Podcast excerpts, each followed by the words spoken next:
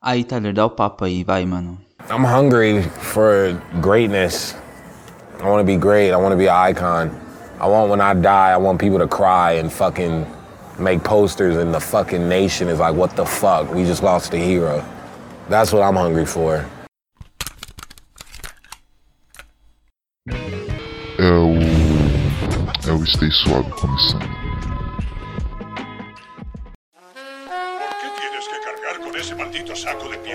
Fala aí, meu ouvinte, meu internauta. Tudo sossegado? Aqui quem fala é o Carlos, começando mais uma edição do Stay Suave e hoje eu vou trocar uma ideia sobre Goblin, o segundo disco do Tyler the Creator, disco que já vai fazer 10 anos ano que vem. Parece que foi ontem, passou muito rápido e quase 10 anos depois o Tyler se tornou o que se tornou, né? Ele lançou ano passado o Igor, Disco super bem aceito, ele realmente é um cara grande dentro do hip hop, dentro da cultura pop também. Muitos fãs, muita gente gosta. Então decidi fazer esse, esse álbum review pra gente olhar pra trás, lá pro começo da carreira dele e entender um pouco mais. Demorou? Não vou enrolar muito, vamos pra pauta. Velho, lançado no longínquo ano de 2011, mais precisamente no dia 10 de maio de 2011, Goblin é o segundo disco do Tyler, hoje muito aclamado dentro do hip hop, dentro da cultura pop, dentro da música alternativa. E de certa forma, desde aquela daquela época ele já era um cara bastante aclamado, menos popular, é, menos premiado, mas já bastante aclamado ali para um determinado grupo, né, pro, pro nicho dele. O disco tem 15 faixas e pra mim é um mergulho em narrativas perturbadas e perturbadoras que o cara na época fazia, ele usava toda a rebeldia, né? 20 anos ele tinha só na época, começou a produzir muito novo, então ele usava toda a rebeldia, a desorientação dele pra construir histórias caóticas, tá ligado? Ele começou a lançar coisas em 2008, em parceria com um coletivo dele, o ODD Future, ou usando o nome completo, que é o. Eu tenho até que pegar aqui porque eu não consigo lembrar, cara. É o ODD Future Wolfgang Kill Them All. Daí que vem Wolfgang, tá ligado? Do nome dessa crew que ele tinha. Cara, desde 2008, junto com o ODD Future, ele lançava faixas, mixtapes, tudo bastante underground, independente, tudo produzido por eles. Mas num primeiro momento, nada, nada do que eles produziram chamou muito a atenção da cena hip hop e o grupo era muito mais uma iniciativa peculiar dentro do underground do que realmente algo que parecia promissor. Aquele esquema, tá ligado? Um bando de, de, de jovem, molecada produzindo beat, experimentando, né? Fazendo os próprios vídeos, criando com isso, sem dúvida nenhuma, uma identidade bastante autêntica. E, e todo esse processo não chamou muito a atenção da cena hip hop norte-americana, mas com o tempo começou a chamar a atenção da cena indie alternativa. E tudo isso fez com que o grupo tivesse muito mais espaço na, blo na blogosfera alternativa do que na blogosfera do hip hop, tá ligado? Na e, e 2008, essa é bem a faixa ali do que marca o, o, o que uma, uma galera chama de blog rap, né? Se eu não tô enganado, que é bem esse momento onde, onde alguns artistas independentes começaram a chamar bastante atenção da blogosfera, que falava, que comentava sobre hip hop, muita coisa surgiu daí. E o Tyler meio que ele, ele, ele surgiu junto, mas não não é, sem o suporte dessa blogosfera do rap. Só pra, só pra ter um exemplo de um artista que, que, que fez parte, aquele gole de água tradicional. Água fresca, patrocina. É, um cara que, que fez parte de, de tudo isso foi o Kendrick Lamar, cara. O Kendrick, ele, ele também ali por volta de 2008 começou a lançar algumas coisas com o Black Hips, que era o grupo dele na época. Algumas mixtapes também sozinho. E, e ele é um cara que teve suporte da, da blogosfera do hip hop norte-americano. O que acabou não sendo o caso do Tyler, né? A galera mais alternativa se interessou pelo som dele. E é aquele, aquele esquema, assim, os anos 2010, sem dúvida, marcam um período onde o hip hop teve uma ascensão monstra, né? O hip hop, ele realmente é mainstream hoje, principalmente na gringa, principalmente nos Estados Unidos. Isso rebate aqui no Brasil, de certa forma. A gente tem uma cena hoje do rap muito maior, muito mais dinâmica, com artistas surgindo a todo momento. Se você consome trap, por exemplo, você sabe que vira e mexe tem um novo artista ou uma nova tendência dentro do gênero. Tudo isso acaba sendo um efeito colateral dessa ascensão que o hip hop teve na última década, como como como cultura de massa, como mainstream musical. E é engraçado, cara, porque o rock é um ritmo que sempre teve uma maior aderência do público jovem, tá ligado? Só que só que, sei lá, nesses últimos anos ficou claro como, como o rock tá saturado Naquele momento, o rock já estava saturado e parece que o grande lance. Vai ter muita gente tentando explicar porque o rock não é mais o rock, tá ligado? Porque não é mais a música jovem, a música que engaja os jovens. Mas é, parece que o rock não consegue se comunicar tão bem com a molecada, tá ligado? E aí, se a gente parar pra pensar na data de, de lançamento do Goblin, 2011 o que a gente tinha? A gente tinha um, o início de um mundo pós-emo, tá ligado? Na primeira década do, do, do, dos anos 2000 ali, o emo realmente foi algo grande, é, foi o, o, gênero do rock mais comercial, trocentos mil subgêneros surgiram, uma porrada, mas meio que parecido com, com a situação do, do trap que eu, tava, que eu tava citando agora. Muita coisa surgiu por conta disso, só que 2011, depois ali de uma cota de, de emo e da geração que consumiu isso na adolescência até envelhecendo entrando na vida adulta, sei lá, já tava saturado. Acho que, que era um, um momento onde músicas sobre amor platônico, é, problemas sentimentais sendo lidados de uma forma passiva e tudo mais já não já não era mais tão atraente pro público jovem. E é nesse cenário que Goblin surge, tá ligado? Que o Tyler surge na real, com algo mais agressivo, tá ligado? A abordagem apresentada pelo Tyler no em Bastard, por exemplo, disco que antecede o Goblin, também é sentimental, mas com uma outra perspectiva, com uma outra forma de ser apresentada, tá ligado? Por exemplo, Bastard tem logo na sua primeira faixa, também intitulada Bastard, a apresentação de um terapeuta. Isso aqui é legal, eu vou entrar, eu vou entrar nisso e eu acho que, que, que é o momento que a gente começa a falar mais sobre o trabalho do Tyler e menos sobre o cenário onde, onde ele, ele apresentou isso pra gente. Logo na, na, em Bastard, a primeira faixa do primeiro disco dele, a gente é apresentado a um terapeuta que vem falar com Tyler, é um terapeuta chamado Dr. TC, é, o mesmo acontece em Goblin, faixa, título também do Goblin, é a mesma coisa, né? Bastard começa com a faixa Bastard, Goblin começa com a faixa Goblin, e os dois, essas duas músicas, têm o Dr. TC, esse terapeuta, trocando uma ideia com o Tyler. É, é como se. É, é, é como não, é realmente isso.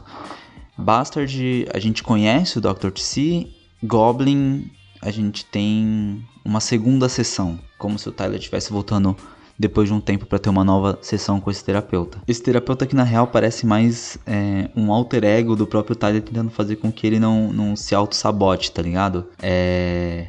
E, e, tudo isso, e, e, não é à toa que esse, que esse personagem tá, tá nessas duas faixas de abertura porque a característica em comum nessas faixas é a extrema exposição que ele faz dos problemas pessoais, tá ligado? Envolvendo família, envolvendo um amigo, envolvendo o cotidiano, então, o lance de querer ser aceito, fazendo, voltando ao paralelo com emo, o lance de querer ser aceito, o lance de ter problemas familiares, problemas de relacionamento, problema, né, relacionamento de, falando de forma ampla, não só relacionamento amoroso, mas com amigos e, e tudo mais. Tudo isso tá poderia fazer parte de uma música emo, só que o jeito que o Tyler mostra é com agressividade, é, é, é, é sabe? É falando que, que quer matar, que quer destruir, que não entende porque não entendem ele. E, e essa rebeldia que faz parte da, da juventude, tá ligado? Esse engajamento rebelde, frustrado, tudo isso faz, faz parte do espírito adolescente, digamos assim. Então Tyler se comunica com. se comunicava com a molecada trazendo uma abordagem um pouco diferente do que, do que esse público estava acostumado até então. Outra, outra característica engraçada dessa, dessas duas faixas de abertura é o tom de diz que elas têm, mas não é uma diz para um outro rapper. É, é uma diz para a própria crítica especializada em rap, para essa própria blogosfera que nunca apoiou o trampo dele e sempre criticou, tá ligado? O Tyler ele tem aquela síndrome de falar que ninguém entende o trampo dele, tá ligado? E ele reclama muito do fato de, de parte dessa crítica classificar o som dele como horrorcore. Horrorcore, vamos, vamos abrir aqui um, um parênteses. Horrorcore, se você não tá ligado, é um subgênero do hip hop. Quer ver? Vamos ver se o, se o Wikipedia define melhor do que eu. Ó, horrorcore ou, ou horror rap é um dos subgêneros da música rap que surgiu do gangsta rap no final da década de 80 que tem o seu lírico baseado em letras de horror, com o imaginário centrado na mesma. Ou seja, é aquela coisa do psicopata, do cara viajando na própria psicose e manifestando isso no seu rap. O que o Tyler faz, tá ligado? E, e, ele pode falar que não faz horrorcore, ele pode se incomodar com o título, mas é o que ele faz. E, e nada disso transforma a música dele em, em algo menor, sabe? É Goblin, cara, se você, se você não manja de inglês, vale muito a pena é, é, ouvir o som com legendas, assim. Tem, tem boas legendas no YouTube do disco. E é, mano, é, é a definição do horrorcore, tá ligado? E na minha opinião não diminui nada a autenticidade, o valor de qualquer música que ele tenha feito durante esse período. E, e, e aí qual que é, assim? Beleza, Goblin, horrorcore, vamos para a segunda faixa. Eu não vou fazer um faixa a faixa, mas vamos para a segunda faixa do disco que eu acho que é, é bem interessante falar sobre ela, que, que, porque afinal de contas é o grande single do álbum e provavelmente a música que levou o Tyler pro grande público. Eu tô falando de Yonkers. Hum.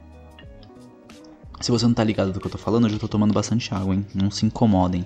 Água fresca patrocina. Água mineral fresca água mineral, água mineral fresca, água mineral. Vamos ouvir um trecho de Yonkers.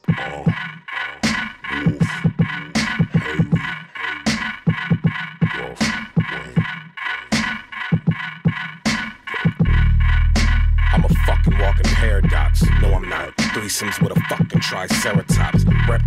Rapping as I'm mocking deaf rock stars. Wearing synthetic wigs made of anwars, dreadlocks, bedrock. Harder than a motherfucking Flintstone. Making crack rocks out of pussy nigga fish. Pesado, né? Eu, eu amo o beat de Yonkers, tá ligado? Primeira vez que eu vi esse som, eu falei, mano, eu acho esse beat fudido. É, bom, a música, ela, essa música ela saiu um pouco antes, né, do lançamento do disco e, mano, tem uma letra onde o Tyler tá totalmente fora de controle, tá ligado? Ele, ele ataca a galera, ele ataca a, Hayley Williams do Paramore, falando que a Wolf Hayley é muito melhor que ela. O Wolf Hayley é mais um dos personagens malucos que ele cria. É como se fosse uma mina da, da, da Wolfgang, né? Do, da crew dele. Uh, ataca o Bruno Mars, fala que vai esfaquear o Bruno Mars e só vai parar quando a polícia chegar. Uh, fala que o Steve Wonder vai estar no time dele, no time de futebol americano. Ele não chega a falar futebol americano, mas vai estar no time dele como é, receiver, eu acho que se fala, eu não manjo nada de futebol americano. Se vocês assistem a NFL, me corrijam. Mas eu não tô ligado. Acho que é receiver, que é recebedor, tá ligado? Pô, Steve Wonder cego, recebendo a bola. Então ele vem para ele, ele vem atacando todo mundo, ele vem atacando tudo. É, de forma bastante agressiva, mas eu acho que essa é a forma do Tyler falar que ele quer o espaço dele, tá ligado? Ele quer o espaço dele na música pop e é o jeito dele falar, mano, eu tô disposto a destruir com tudo. Não tem, não tem Hayley Williams, não tem o, o Bruno Mars, não tem aquilo que vocês querem, bonitinho, pop, comercial comestível. O que tem sou eu aqui dizendo que vou destruir eles, tá ligado? Porque eu quero o meu espaço. E, e é legal, porque se. O Tyler ele, ele, nunca negou isso. O trecho que eu deixei na, na introdução do podcast é exatamente ele falando da, das coisas que ele, que ele queria, que ele desejava com a música dele. Ele não quer ser só um cara ali. Ele não queria ser um cara trancafiado no underground, tá ligado? E, e esse é o ponto, assim. Se até Yonkers ele sonhava com a ideia de ter o trabalho visto como algo relevante, agora ele exigia que isso, que, que isso acontecesse, tá ligado? Ele, ele exige que o trampo dele seja visto como algo relevante. Yonkers, eu, eu tô falando bastante dessa música, coloquei um trecho porque ela acaba dando o tom, acaba dando o tom do que tá por vir. O que acaba forçando Tyler a, na próxima faixa, Radicals, eu falei que não ia fazer um faixa a faixa, mas eu tô quase fazendo um. Mas eu vou parar por aqui. Porque eu não gosto muito do formato de faixa a faixa. Mas tem faixas que realmente. Enfim, é um álbum review. É. em Radicals, cara, ele ele fala ele, tem uma introdução da música onde ele diz que é tudo ficção. Ele não mata ninguém, ele não estupra ninguém, é tudo ficção, tá ligado? Eu acabo achando isso um pouco desnecessário porque quebra a imersão, sabe? É, tem esse lance de, de, de quando você ouve o som do Tyler, você entrar dentro desse universo de coisas horríveis. Assim como ver um filme de terror. Só que o, o, o Tyler, ele. Então, quando ele fala, oh, isso aqui é tudo ficção, hein? Eu não faço isso. Eu acho que acaba quebrando um pouco dessa imersão. Mas por outro lado, eu acabo, mas por outro lado eu entendo também porque o rap, ele tem é muito comum quando você ouve rap, você associar o que está sendo dito com aquilo que o MC realmente vive. Então, mesmo sendo um pouco bobo, ele, ele avisando, ele dando um, fazendo uma advertência, de que é tudo ficção, acaba fazendo sentido porque é como as pessoas consomem rap. Um, um bom exemplo disso é o Slipknot, tá ligado? Os caras se vestem de, de, de monstro e fazem músicas sobre maníacos, serial killers, psicopatas, monstros. E você logo identifica que tudo aquilo faz parte de uma cenografia, tudo aquilo faz parte de, de, de histórias que eles estão contando. Mas o rock já tem isso muito, muito, muito melhor pré-definido do que o rap. O rap parece que ele tá sempre conectado com a vivência real do cara. Isso vem mudando um pouco, um pouco apenas. É, eu acho que os exageros do trap fizeram com que parte do público começasse a entender que nem tudo é real. Mas, e, sempre foi assim, tá ligado? É, tem muita licença poética no rap, sempre teve. Mas sempre, foi, mas sempre foi muito comum também o público olhar e falar: Nossa, velho, o Mano Brown faz isso mesmo, cara. E eu acho também tem um pouco do lance do, do, do medo do Tyler, da influência negativa que ele, que ele pode gerar, que ele podia gerar naquela época com essas letras, e o quanto isso ia prejudicar ele na carreira. Porque Radicals é aquela que ele, que ele manda. É, é aquela, é aquela que ele manda Kill people, burn cheat, fuck school. É isso? Se eu não me engano, é isso mesmo que é mate pessoas, queime merda, foda-se a escola. Então acho que, que tem essa preocupação, essa preocupação estraga a experiência, mas acaba sendo autêntica de certa forma, sabe? Na real, cara, eu, eu pensando em, em, gravar esse, esse episódio do Stay Suave, eu confesso que a minha análise ela não dá conta de não dá conta das razões pela, pelas quais o, o Tyler e esse disco tenham feito tanto sucesso, cara. Mesmo com a advertência que eu tô citando aqui sobre tudo ser ficção, tem muita coisa que é capaz de incomodar muita gente, sabe? Tipo, homofobia e estupro são, são uma delas. Além, além do lance da sonoridade, cara, saindo um pouco da, do aspecto lírico do trampo do Tyler, o som também é bem esquisito, sabe? Tudo é bastante experimental, cara. É, alguns beats eles realmente parecem mal feito, é, bagunçados. É, dá para identificar dentro dessa bagunça algumas características que depois foram aprimoradas pelo Tyler. É, características que estão presentes, por exemplo, no Flower Boy, mas muito mais polido, né, apresentado de uma outra forma, o que não acontecia em Goblin, cara. O disco realmente tem beats assim, alguns sintetizadores, algumas coisas que são esquisitos. Sandwiches, por exemplo, assim, por exemplo, é uma música que, cara, o beat é bem esquisito, tá ligado? E é engraçado, eu não dou conta, porque é, Goblin ele, ele teve bastante destaque da imprensa, apesar das reclamações que o Tyler sempre fez. O clipe passou bastante na MTV, inclusive na MTV Brasil. Chegou a boas posições na Billboard. Tyler começou a fazer shows maiores, conseguindo conseguindo aquilo que ele queria, né? Aquilo que ele desejava. Voltei, eu fui dar um esporro nos cachorros. Não sei se vocês estavam ouvindo os cachorros. Aí eu fui dar um esporro neles. Um, onde, eu, onde eu tava? Bom, sobre o, o sucesso de Goblin. Eu, sei lá, talvez a origem do sucesso do Tyler e desse disco controverso que ele tem, dessas letras controversas que ele apresentou, tá exatamente na audácia, sabe? Ele não é o cara que diz o que você quer dizer, mas nunca teve coragem ele vai além. Ele diz aquilo que você não tinha nem pensado.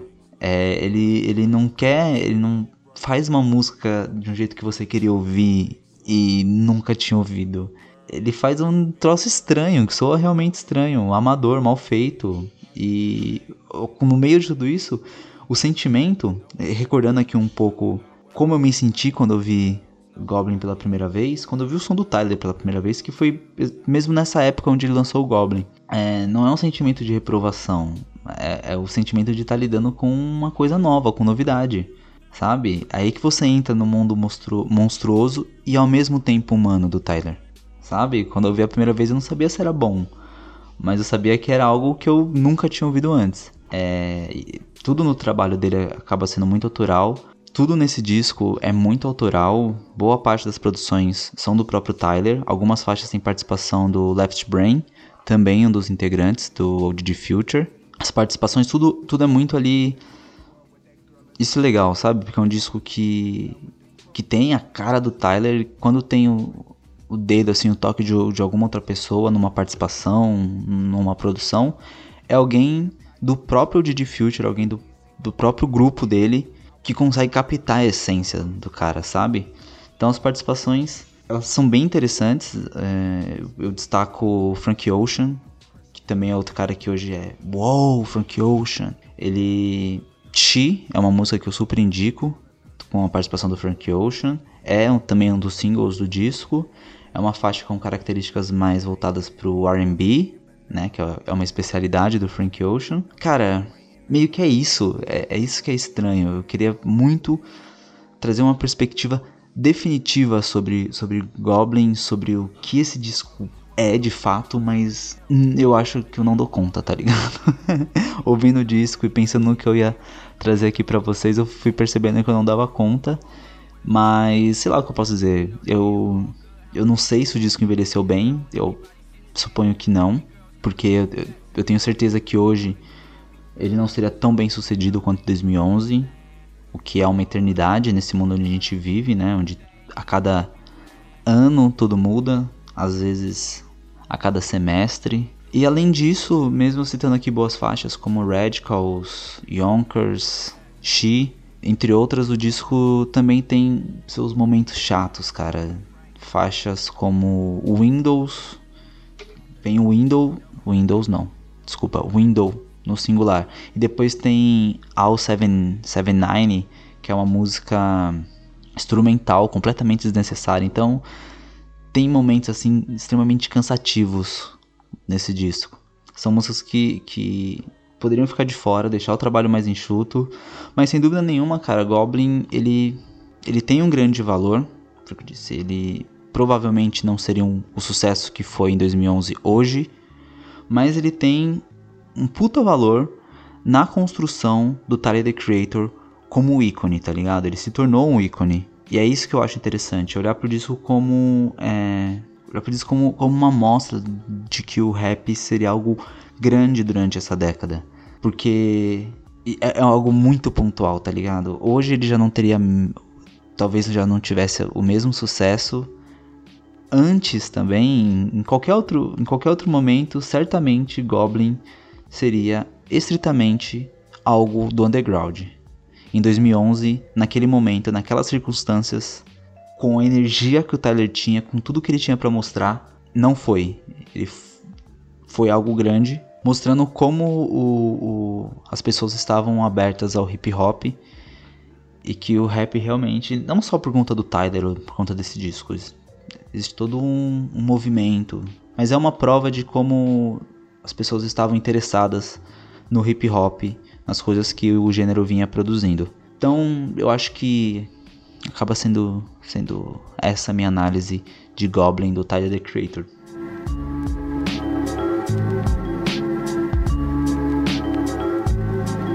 Bicho, acabando mais uma edição do Stay Suave. Mais um gole de água fresca. Água fresca é muito bom. Passando aquele recadinho finalizador do podcast, siga o Stay Suave no Twitter. Todo episódio novo que sai, eu posto lá. Às vezes eu posto algumas coisas também no Twitter, playlist, alguma matéria, alguma coisa, algum lançamento, alguma coisa que eu acho interessante.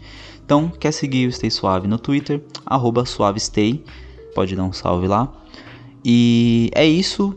YouTube também, alguns dos episódios do Stay Suave, provavelmente esse álbum review do Tyler. Álbum review, acho que é legal colocar no YouTube. Então, provavelmente vai para lá. Se você gosta de ouvir podcast no, no YouTube, é uma boa. Stay suave no YouTube. E é isso. Eu volto em breve com mais um papo sinistro para você. Um cheiro no cangote e até a próxima.